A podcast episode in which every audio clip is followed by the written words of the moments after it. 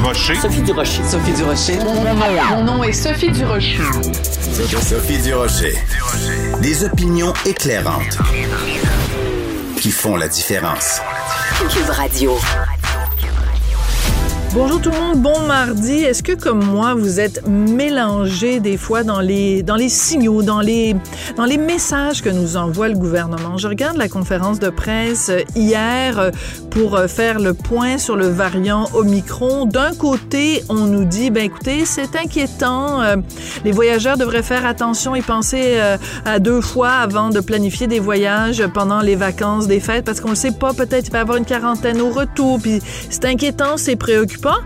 Puis dans les minutes qui suivent ou dans les heures qui suivent, on a notre premier ministre qui dit, ben, savez-vous quoi, dans le temps des fêtes, oh, au lieu de 10 pour le party, vous allez pouvoir peut-être être 25. Euh, excusez-moi, là, je veux dire, on est-tu inquiet et préoccupé ou on se lance tout le monde dans un party deux fois et demi plus gros que ce qu'on aurait pensé pouvoir faire? Je vous avoue que je trouve ça assez mélangeant. Je répète, quand le gouvernement nous envoie des messages en temps de pandémie, ça nous prend les trois C. Il faut que ce soit clair, que ce soit concis et que ce soit constant. Ben, c'est pas vraiment ça qu'on a eu hier. Quand j'ai vu ça, quand j'ai entendu ça, j'ai poussé un, petit peu découragé. Ben, voyons donc. De la culture aux affaires publiques. Vous écoutez Sophie Durocher. Cube Radio. Je vous ai parlé à plusieurs reprises de l'organisme Deuil Jeunesse, un organisme extrêmement important, un organisme dont on a beaucoup entendu parler aussi avec le témoignage d'Amélie Lemieux, euh, la maman des deux petites filles euh, Carpentier, cette histoire vraiment d'une tristesse inouïe. Et je vous ai proposé à plusieurs reprises des entrevues avec José Masson, qui est la fabuleuse directrice générale et fondatrice de Deuil Jeunesse. Ben, aujourd'hui, 30 novembre, c'est la journée caritative pour Deuil Jeunesse. Je me suis dit, bon, on va reparler à José pour qu'elle puisse nous dire encore une fois euh, ce que fait son organisme et le bien qu'il propage. José est au bout de la ligne. Bonjour, José. Bonjour. Pour les gens, il y en a encore peut-être quelques-uns qui ne savent pas ce que c'est que Deuil Jeunesse. José, peux-tu nous, nous le réexpliquer, nous le représenter? Oui, bien sûr. Alors, Des Jeunesse, c'est un organisme de bienfaisance qui couvre vraiment le Québec au complet, qui offre des services professionnels euh, aux enfants, aux adolescents, aux adultes qui vivent euh, la mort de notre cher ou aussi des pertes ou la maladie grave aussi. Alors, on les accompagne professionnellement dans ce cheminement-là, que ce soit par le biais de groupes de soutien ou euh, de façon familiale et même individuelle. Ça, c'est la première partie de notre mission, c'est notre grande mission. L'autre mission, ça va être de sensibiliser la population à l'importance euh, de l'impact du tabou et des mythes qu'on a par rapport à la mort et au deuil et aux pertes dans la vie, puis à l'importance de savoir bien accompagner un proche finalement qui vit euh, cette réalité. D'accord. Parle-moi un peu du rôle, euh, de l'importance de Madame Amélie Lemieux que tu présentes, toi, comme une amie de l'organisme. C'est quoi les liens que vous avez tissés ensemble avec Amélie Lemieux? En fait, c'est sûr que je suis rentrée, euh, moi, personnellement, dans la vie euh, d'Amélie euh, par une porte inhabituelle, c'est-à-dire c'est pas c'était pas professionnel. On m'a demandé de, de faire la célébration de la vie de Nora et Romy dans le moment le plus tragique de sa vie, hein, évidemment. Alors moi, j'ai rencontré cette dame-là alors que la souffrance était inimaginable et à nommer et à qualifier. J'ai fait cette célébration euh, du mieux que j'ai pu avec les 25 années d'expérience que j'avais au niveau du deuil. Alors par la suite, c'est sûr qu'Amélie, elle est devenue euh, quand même euh, très près de moi et de l'organisme. Par la suite, elle a eu des services professionnels par le biais de mon organisme, mais elle a toujours eu un lien particulier. L'an dernier, on a fait le mardi je donne en disant à la population, si on atteint notre objectif, on va pouvoir offrir la cour du siège social à Charlebourg de Deuil Jeunesse euh, à notre clientèle, mais en hommage à Nora et Romy. On a fait ce lancement-là euh, récemment. Euh, alors, la cour est magnifique. Donc, on a fait un projet porteur pour la population. Alors, Amélie est toujours là parce qu'elle en a besoin, parce qu'elle a le goût de nous soutenir, puis parce qu'elle elle, fait le témoignage de l'importance finalement d'être bien accompagnée dans le deuil, euh, puis que ça fait toute la différence finalement. Puis c'est important, j'imagine aussi d'envoyer le message. L'histoire d'Amélie Lemieux et l'histoire de Nora et Romy a évidemment été très médiatisée, mais chaque jour, il y a des histoires de deuil qui se passent loin des projecteurs, qui se passent non pas dans la lumière, mais dans l'ombre, et ces deuils-là sont tout aussi importants. Ah, tout à fait. Et ça, pour nous, c'est vraiment important. Premièrement, le pire deuil, c'est celui qu'on vit. Hein. c'est celui qu'on vit parce que nous, on connaît le lien qu'on a avec la personne. Euh, nous, c'est notre histoire à nous. Alors, ça fait mal. Puis vous avez raison. En fait, la majorité de tous les deuils et les pertes vont être loin des projecteurs, vont pas recevoir le soutien de la population. Ça, c'est important pour nous. Chaque deuil est important et c'est pas parce que c'est médiatisé que c'est plus important. Au contraire, euh, il se vit des tragédies dans le silence et dans la souffrance euh, de façon, euh, c'est à tous les jours, c'est plusieurs fois par jour. Hein. Vous savez qu'il y a cinq, bon, il y a quoi, 60, 65 000 décès par jour au Québec. Alors des endeuillés, il y en a. Si on ajoute à ça les autres pertes, les abandons et tout ça, ça en fait des gens qui souffrent. Hein. Alors oui, c'est important. Nous, Amélie, on, on on, trouve que son message est porteur, dans le sens que les gens font souvent Ah oui, on est capable de, survivre à ça, c'est ce qu'on entend. Hmm. Alors pour nous, comme son histoire, elle est connue, elle est une porte d'entrée pour que les gens qui souffrent comprennent que derrière les pires tragédies, on peut continuer à vivre. Ça, c'est important pour nous. Alors, euh, et de ces histoires, on en a plein c'est au quotidien, puis euh, c'est très porteur pour nous.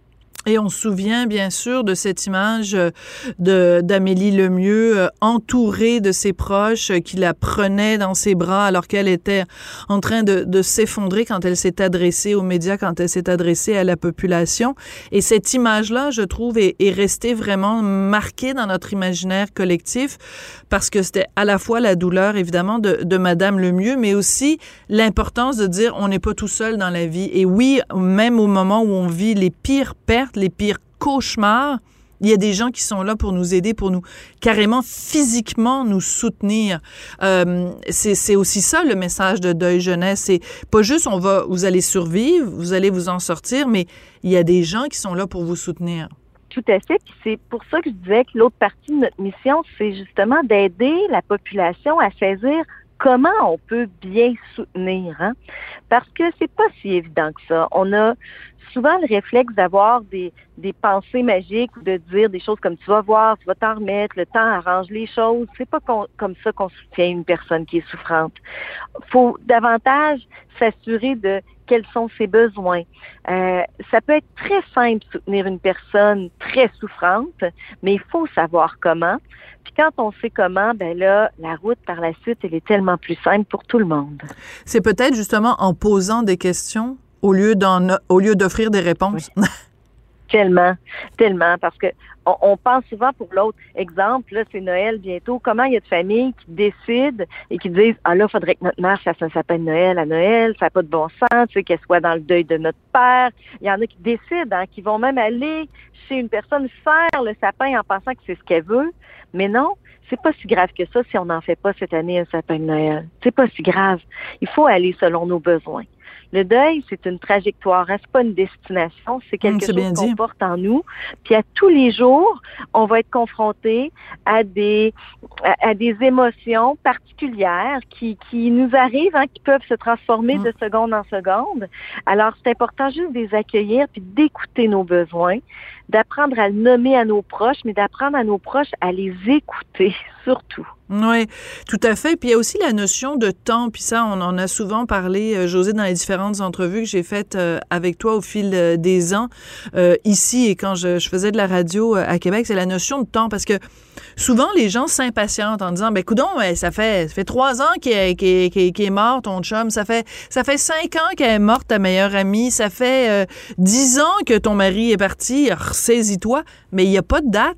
C'est pas comme un yogourt. Il n'y a pas de date de péremption. Là. Peut pas dire à la place de l'autre combien de temps ça va lui prendre pour retomber sur ses pattes. Non, nous, on, on explique beaucoup aux enfants puis aux adultes, le deuil, il se calcule pas en temps, il se calcule en amour. Plus tu as aimé la personne qui est plus là, plus ça va être long, tu vas le porter toute ta vie parce que le deuil, en fait, c'est apprendre à vivre sans celui qu'on aime pour le reste de notre vie. Je regardais en fin de semaine, euh, je donnerai pas de nom, mais en fin de semaine, j'ai reçu euh, un ami euh, que je, pense, une connaissance, quelqu'un que je connais depuis des années, plus au niveau professionnel, est venu souper à la maison et à un moment donné, on a appris au détour d'une conversation, en deux gorgées de, de vin, que sa fille était morte il y a cinq ans. On ne l'avait jamais su parce que c'est quelqu'un que je côtoie plus au niveau professionnel.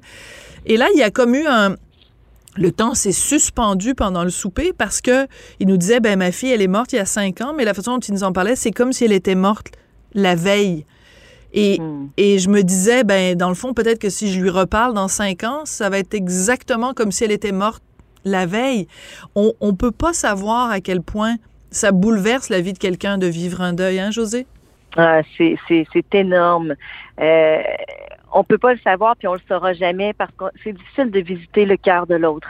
C'est très, très difficile. C'est tellement bien dit. Attends, répète-moi ça. C'est beau, ça. C'est difficile de visiter le cœur de l'autre, de hum, savoir tout ce que ça comporte, la mort de sa fille. Lui, c'est, c'est souvent aussi la, la perte de projet, la perte d'idées. Hein? On, aurait voulu être grand-papa de cet enfant. Tu sais, euh, plein de choses hein, qui, sont qui rentrent en ligne de compte. Il y a aussi que les gens ont pas souvent la tribune pour en parler. Comme c'est très tabou, comme les gens s'empêchent d'en parler, mm. euh, puis ils veulent pas déranger. Vous savez, les endeuillés veulent pas déranger les gens non endeuillés et les gens non endeuillés veulent pas provoquer la pensée aux endeuillés. Qu'est-ce que ça fait? Ça, ça fait on garde le silence. Donc, dès qu'il y a une ouverture, mm. c'est sûr que le sujet devient souvent plus aride parce qu'il est tellement pas souvent discuté. En plus. Mm. Puis le deuil, c'est pas juste la mort de quelqu'un, ça peut être quelqu'un qui est vivant, mais dont on doit faire le deuil. Euh, ça peut être euh, des, des, des, abandons, ça peut être l'absence le, l'absence de toutes sortes de choses. Là, ça peut être euh, le deuil d'une carrière, le deuil d'une relation. Il y a toutes sortes de déclinaisons au travail que, que vous faites avec Deuil Jeunesse. C'est pour ça que je dis souvent, nous, c'est le deuil et les pertes. Hein? Alors oui, euh, l'abandon, euh, les ruptures, il y a plein de choses qui nous amènent à être dans des émotions très similaires à la mort de notre cher. Alors euh, oui, ça fait vraiment partie de notre mission, puis on est là pour ça. Comment elle va, Amélie Lemieux? Est-ce qu'elle va mieux? Euh, c'est évidemment, c'est encore difficile. Euh, je faisais une entrevue avec elle ce matin. Elle disait c'est encore le trou noir, c'est encore euh, euh, extrêmement difficile.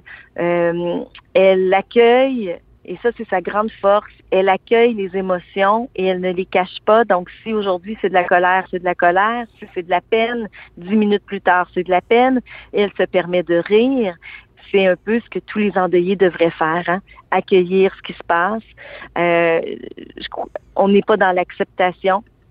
Euh, elle porte la mort de ses enfants à chaque seconde de sa vie, euh, mais elle est capable d'avoir des projets, de nourrir des projets, et ça, ben c'est ce qu'on souhaite vraiment. Hmm, c'est ce qu'on souhaite. Ben écoute, euh, prends-la dans, dans, dans, tes bras de notre part pour lui offrir un, un grand câlin euh, collectif.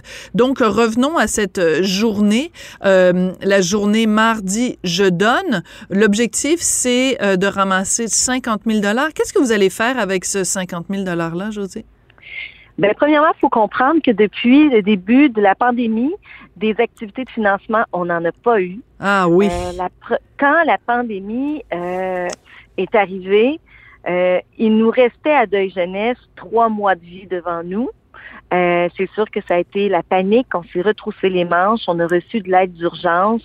Euh, ça nous a permis de vivre. Par la suite, il n'y a plus d'aide d'urgence qui arrive, mais il n'y a plus d'activités de financement, moins de conférences, moins de formations, plus de groupes d'intervention, plein de choses se sont arrêtées, même des gens qui habituellement faisaient des activités pour nous, ce qu'on appelle nos activités tiers, ben cette année, il n'y a pas de tournoi de quilles, il n'y a pas de tout ça. Hein.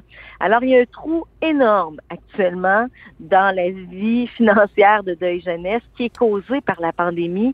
Premièrement, il faut qu'on, nous, c'est comme notre activité de financement aujourd'hui, c'est comme si on faisait un spectacle bénéfice. C'est un peu ça, hein? comme on ferait à chaque année, mais ça fait deux ans qu'on n'a pas pu en faire. Alors, c'est sûr que l'objectif est élevé, mais on veut faire comprendre aux gens que ça fait longtemps qu'on n'a pas eu ça et on est subventionné seulement à à peu près 17% Alors, nous... Oh, c'est pas beaucoup, ça?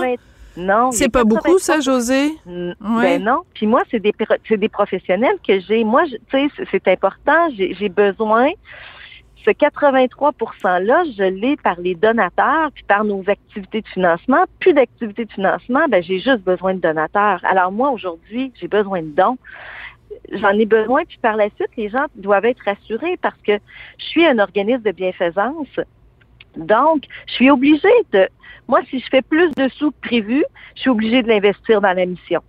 Alors, c'est nécessairement des projets pour la clientèle, des services pour la clientèle que je peux faire avec ces sous-là. C'est que ça, hein. moi, je suis un OBNL, alors je réponds à toutes ces normes-là.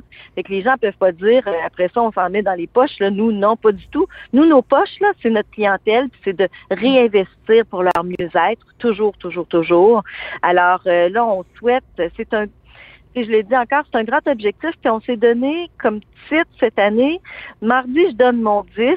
Alors, on veut que ah. les gens donnent 10 dollars. Puis que chaque personne qui donne 10 dollars parle à 10 autres personnes qui pourraient donner 10 dollars. c'est bon. Comme ça, on aurait 5000 personnes qui donneraient 10 dollars et on atteindrait notre objectif.